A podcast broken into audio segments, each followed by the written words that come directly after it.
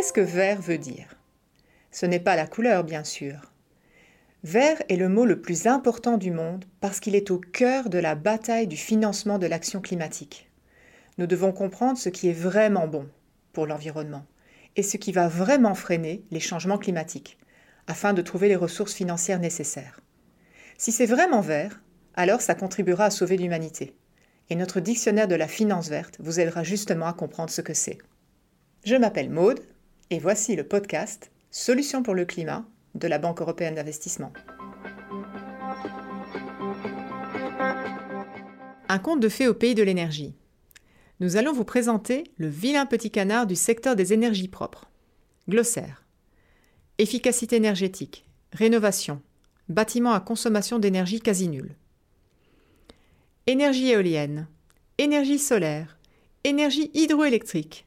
Chacun sait que les énergies renouvelables sont la pierre angulaire de toute politique énergétique durable qui se respecte.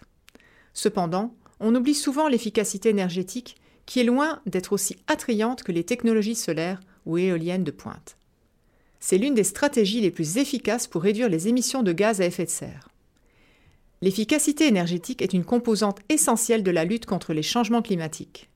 L'électricité et le combustible utilisés pour chauffer, refroidir et éclairer les bâtiments représentent près de 40% de la consommation d'énergie en Europe et sont à l'origine d'environ 35% des émissions de gaz à effet de serre. Étant donné que ce sont les bâtiments qui consomment le plus d'énergie, accroître le rendement énergétique peut être déterminant pour la réalisation des objectifs climatiques en temps voulu. L'enjeu est de taille. Le nombre de bâtiments est élevé et beaucoup d'entre eux sont vieux. Près de la moitié du parc européen de logements date d'avant 1970. À l'époque, les matériaux, les normes et les techniques ne tenaient pas en compte la quantité d'énergie qui serait consommée.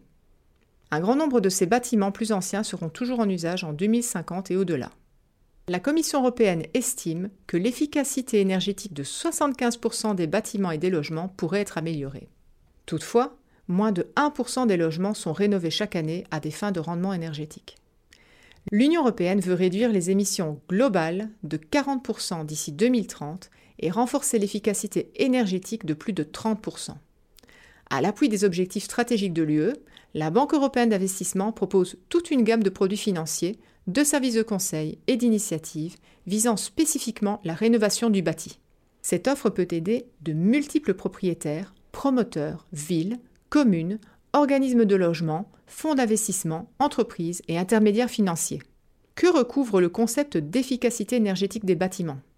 Il désigne les mesures qui sont prises dans un immeuble pour réduire sa consommation de gaz ou d'électricité. Par exemple, vous rénovez une maison, c'est-à-dire que vous améliorez l'isolation du toit et des murs ou que vous installez une chaudière neuve. Vous obtenez la même température agréable, mais en utilisant moins d'énergie.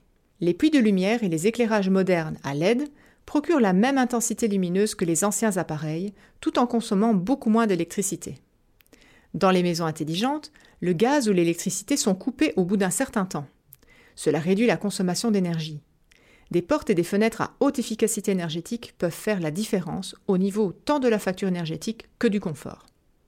Nous avons utilisé ici un terme qui mérite d'être approfondi. Il s'agit de rénovation. Qu'est-ce que la rénovation énergétique? Pour les rendre plus économes en énergie et plus confortables, les bâtiments anciens doivent être rénovés. Cela peut se traduire par l'installation d'un nouveau système de chauffage ou de climatisation, ou d'une meilleure isolation des murs et du toit. La rénovation a aussi pour effet d'abaisser les charges liées à un bâtiment résidentiel ou professionnel et de réduire la consommation d'énergie, ce qui est bon pour le climat et pour le portefeuille.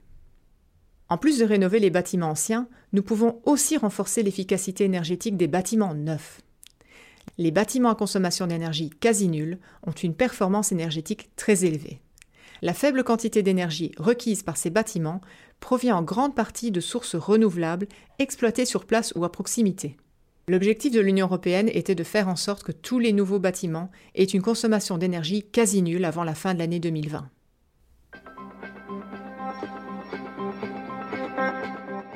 N'oubliez pas de vous abonner pour accéder à tous les autres épisodes de cette série.